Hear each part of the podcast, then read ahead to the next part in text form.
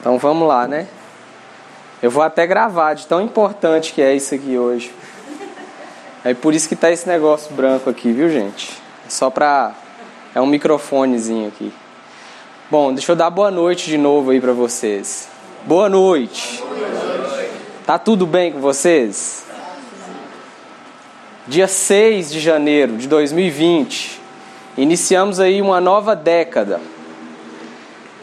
Dez anos se passaram e agora começa um novo ciclo, mais dez anos.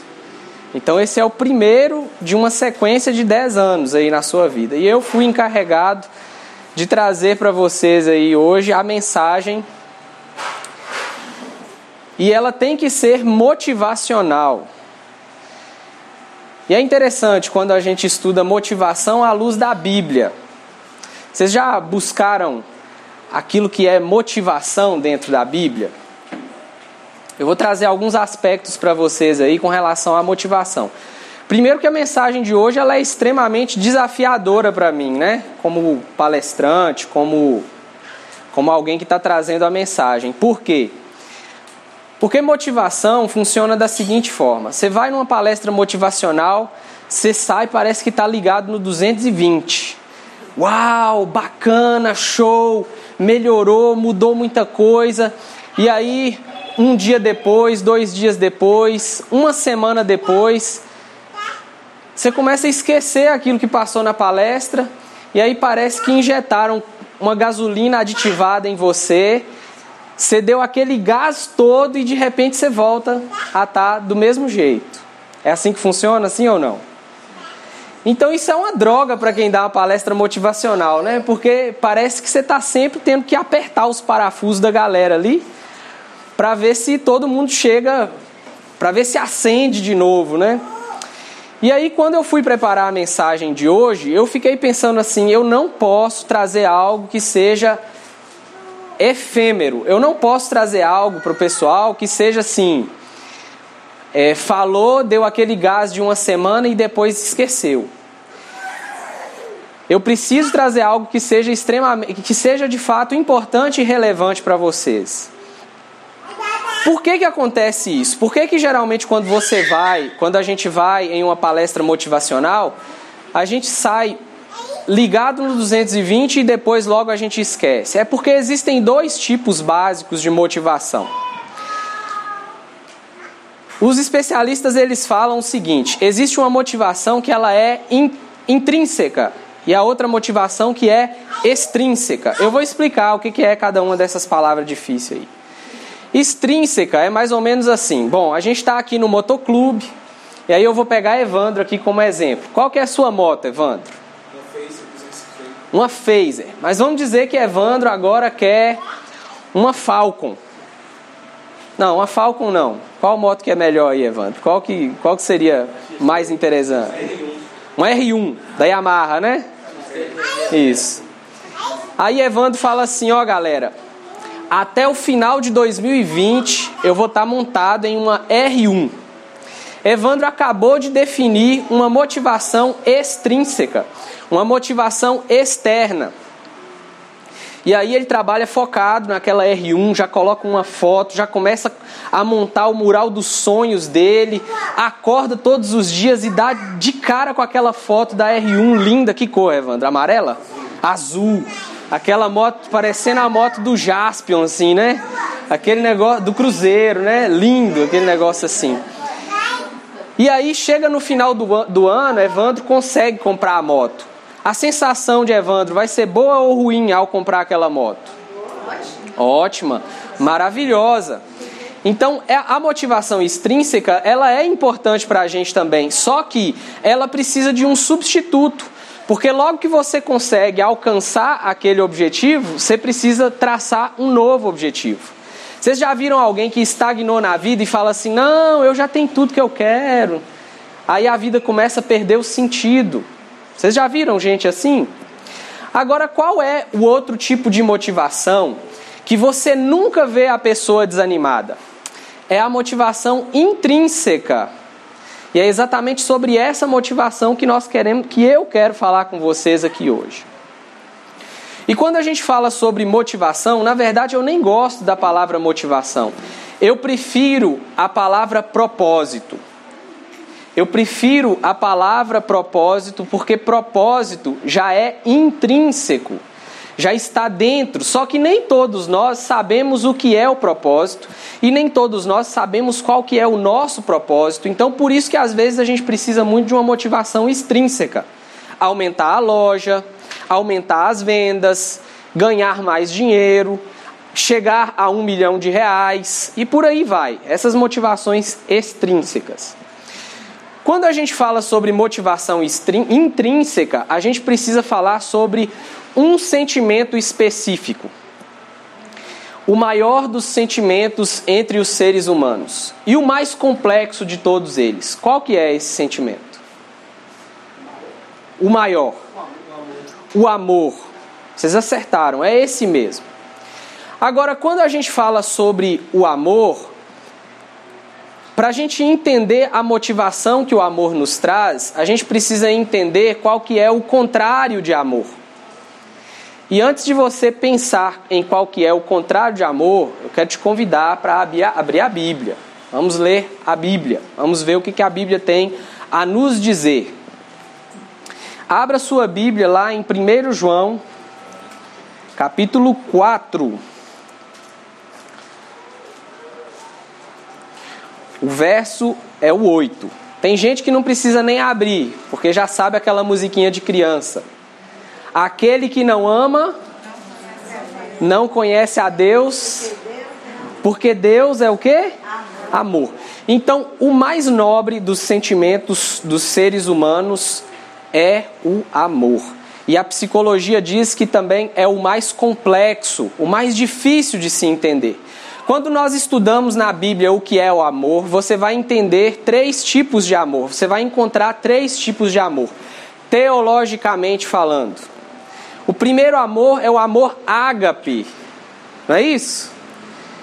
O amor ágape é aquele amor é o amor de Deus por nós, não é assim? Você tem o amor familiar, que é o amor filéu. E você tem o amor com interesses, que a gente chama de amor eros. De onde vem a palavra erótico, né? Às vezes é um, é um amor com uma conotação de interesse sexual por trás, mas nem, não significa só isso. São três tipos de amor. Mas eu não quero trazer para vocês os, a questão teológica em cima desses, desses três tipos de amor. Eu trouxe a definição, a definição psicológica daquilo que é amor para depois a gente abordar aquilo que não é amor, o contrário de amor. E aí a gente vai entender porque muitas vezes a gente desanima no meio do caminho, a gente se perde no meio do caminho e perde a motivação que é raiz, aquela motivação que nos faz seguir adiante sem desistir nunca. Tem um, um camarada chamado Robert Stenberg, ele é um psicólogo americano e ele traçou três características para o amor, para o sentimento amor do ser humano. A primeira característica é intimidade. Para que exista amor entre dois seres humanos, a primeira coisa que tem que acontecer é intimidade.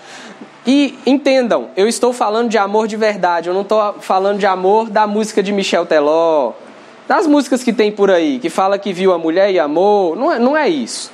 Eu estou falando de amor Amor, aquele sentimento que você tem por sua mãe. Aquele sentimento assim que de entrega mesmo. Então, a primeira característica para você identificar aquilo que é amor é a intimidade.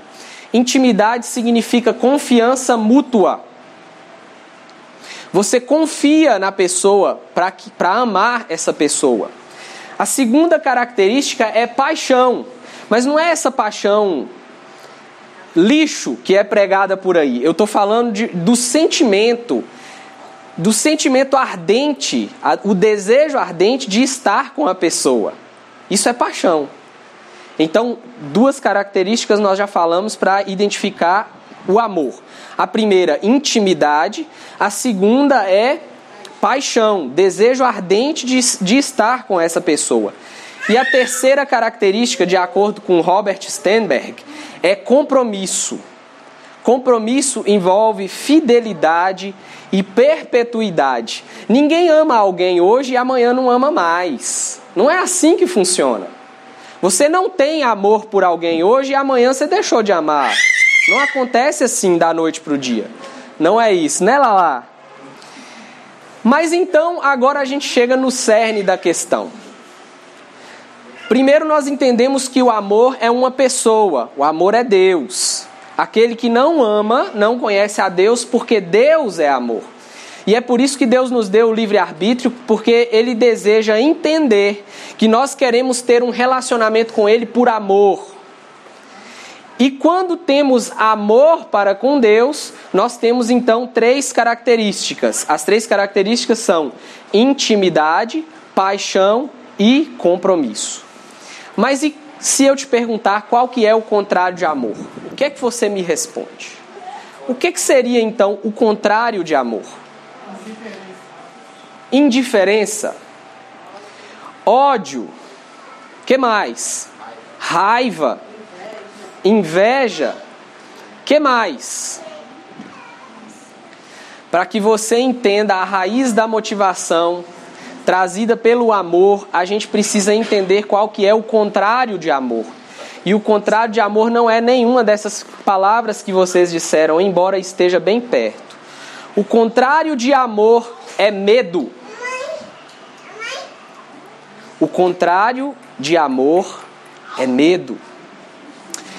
Por que, que eu digo medo? Por que, que o medo é o contrário do amor? E aí, quando a gente fala sobre motivação, a gente está falando sobre esses dois sentimentos: sobre amor e sobre medo. Aquele que tem amor, ele não precisa de uma motivação extrínseca, porque o amor está dentro dele. Mas aquele que tem medo perdeu toda a sua motivação, porque ele não tem mais amor. Vamos à Bíblia? Se você abrir a Bíblia em 1 João 4, verso 17, lá, verso 18, vai dizer assim: No amor não existe medo, antes o perfeito amor lança fora o medo. Ora, o medo produz tormento, logo aquele que teme não é aperfeiçoado no amor. Por que, que muitas vezes você tem uma ideia maravilhosa na sua cabeça? E entendam, eu costumo dizer, eu ouvi essa frase há um tempo e eu costumo dizer ela para as pessoas. Ideia custa 10 centavos a bacia. Vocês sabiam disso? Ou seja, ideia não vale nada. O que vale é aquilo que você coloca em prática. Quantas vezes você tem uma ideia maravilhosa na sua cabeça e não consegue colocar em prática e de repente você vê o vizinho seu, uma pessoa lá do seu bairro, vai lá e faz aquela ideia de negócio que você tinha colocado. E por que que você não colocou aquela ideia em prática? Por medo. Por medo. O medo, ele gera ódio. O medo, ele gera raiva, o medo, ele gera indiferença. A pessoa que é indiferente, ela tem medo de não, ser, de não ser notada, ela tem medo de ser rejeitada. Então, antes de ser rejeitado por alguém, eu o rejeito através da indiferença. E talvez a mesma coisa aconteça com a raiva, com o ódio eu tenho medo daquela pessoa me ferir, então eu sou agressivo com ela antes que ela me fira, antes que ela venha até mim e me cause o mal. O medo é o oposto do amor. E entenda que o medo, ele nunca está ligado ao passado. Você nunca vai falar assim: "Eu tenho medo de meu pai vir aqui e me bater" ontem. Você tem medo dele te bater aqui hoje. então nós temos medo de que algo aconteça de novo. Esse é um tipo de medo que nós temos, que a sua memória te acusa. Então, como estamos aqui no meio de motociclistas, aquele que caiu anda com mais cuidado porque ele tem medo de acontecer de novo e quebrar a cara. O cara que tinha uma namorada e essa namorada traiu ele, ele vai para a próxima com medo de acontecer o quê? E aí ele não ele não não confia. Ele não entrega, e se ele não confia, se ele não entrega, ele está amando? Sim ou não? Não. Porque o amor, quais são as três características do amor? Intimidade, paixão, compromisso. Comprometimento. Compromisso. A Bíblia diz, o que a Bíblia diz é que o medo não pode coexistir com o amor. E aí nós estamos falando de fé. Porque quem, tem, quem não tem fé, quem não confia, não tem fé. E quando você tem medo de que algo aconteça, o que você perdeu? A fé. Você deixou de confiar. Porque a Bíblia diz que a fé é a certeza das coisas que nós não conseguimos ver. Ou seja, você tem que confiar. Por exemplo, você está confiando, você tem fé no banco que você está sentado aí. Você tem fé que ele não vai quebrar. Mas se você não tivesse fé, você estava sentado de ladinho assim, né, desconfiado. Vai que quebra. Aí eu já estou pronto para levantar. E nos nossos relacionamentos acontece a mesma coisa. E quando nós falamos sobre motivação, a principal coisa que tira a nossa motivação chama-se medo. Então nós temos o medo de algo que já aconteceu no passado, de que ele aconteça novamente, e você tem medo de algo que nunca aconteceu na sua vida. Por exemplo, você tem medo de morrer. Você nunca morreu, mas você tem medo de morrer. E a ciência diz que 85% das nossas preocupações jamais vão acontecer. Jamais vão acontecer. Então perceba, quando eu não tenho amor, eu sou inundado pelo sentimento de medo, e o medo impede que eu entre em ação. Na verdade, o medo faz você entrar em ação da forma incorreta. Você perde o timing e a precisão da ação. Você até entra em ação, porque me diga uma coisa: hoje era a reunião aqui do, do, do motoclube, mas se você resolvesse ficar em casa, você entrou em ação, sim ou não? Entrou, você ficou em casa, você tomou uma decisão. Você falou, eu não vou. Mas era a decisão mais acertada? Era a decisão correta? Não. Qual é o meu desejo real para você no ano de 2020? Na década de 20 que nós estamos começando? É que você tenha amor, é que você tenha a motivação interna, é que você tenha a motivação intrínseca. Vamos para a Bíblia para entender como que nós podemos desenvolver esse sentimento, lançando fora todo o medo, jogando o medo fora. Primeira coisa, Salmos 55, verso 22. Pode abrir sua Bíblia em Salmos 55, verso, verso 22. Salmos 55, verso 22. Estou abrindo a minha aqui também, tá?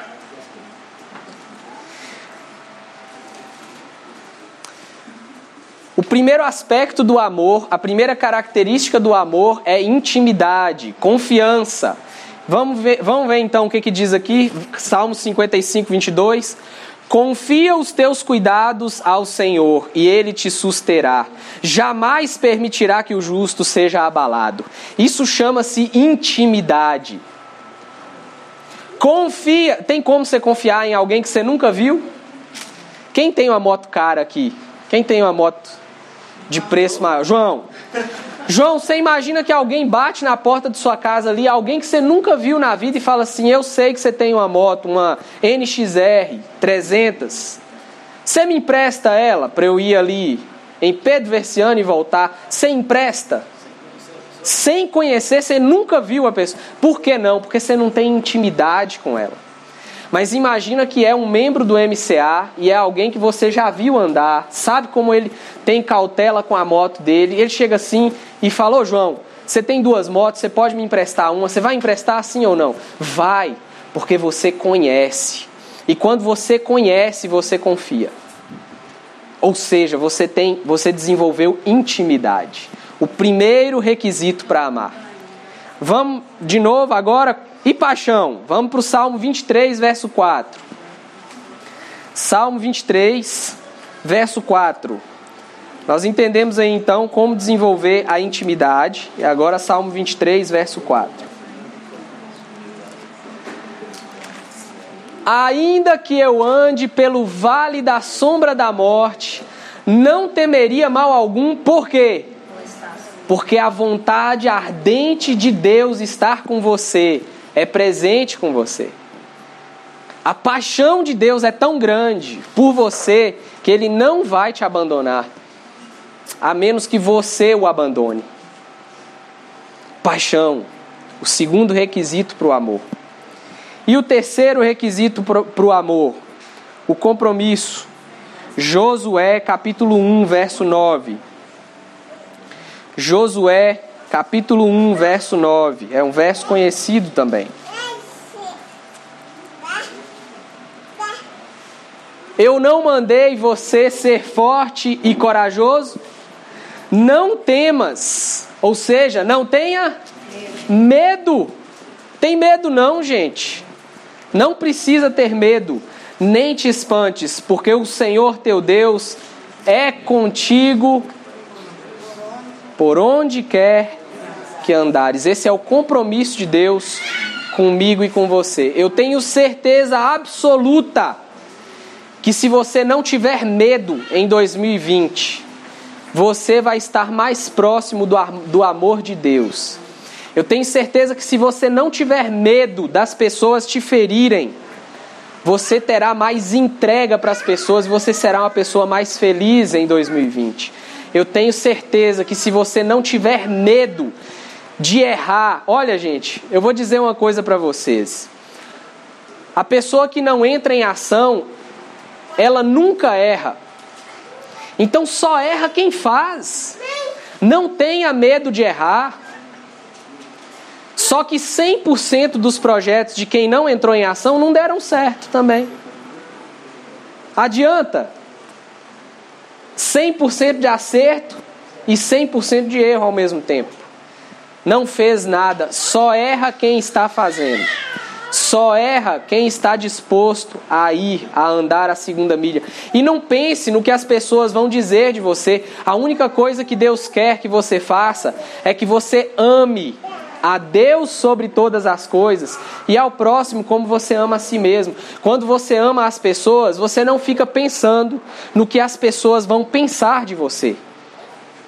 Porque, gente, sinceramente, eu não sei o que vocês estão pensando a meu respeito. E para mim pouco importa o que vocês estão pensando a meu respeito. Sabe por quê? Porque eu vim para aqui hoje para amar vocês. Eu vim aqui hoje trazendo o meu melhor. Eu preparei a mensagem hoje com muito amor. E aquilo que vocês pensam, se eu sou bonito ou se eu não sou tão bonito assim, não me importa. Se eu sou lindo ou maravilhoso, tanto faz, né? Mas sinceramente, aquilo que vocês pensam ao meu respeito não importa, porque eu amo vocês e amor é uma decisão. Eu decidi amar cada um de vocês. E não tem nada, absolutamente nada que vocês possam fazer para mudar isso. Não tem nada que vocês possam fazer para mudar isso. E aí eu não me importo com o que vocês pensam, porque antes daquilo que vocês pensam a meu respeito, eu decidi amar. Eu tenho certeza que se você agir assim, você vai ser uma pessoa mais feliz. Porque quantos de nós somos perturbados por aquilo que os outros vão pensar a nosso respeito, né? Vão dizer que eu sou inexperiente, vão dizer que eu não sei andar na moto, vão dizer que eu, que eu sou novato, vão dizer isso e vão dizer aquilo. E, gente, verdade, vão dizer um monte de coisa. Mas vão dizer se você não fizer também, então vai lá e faça. Não deixa de fazer, não. Não deixa de entrar em ação da forma correta. Tome as decisões acertadas.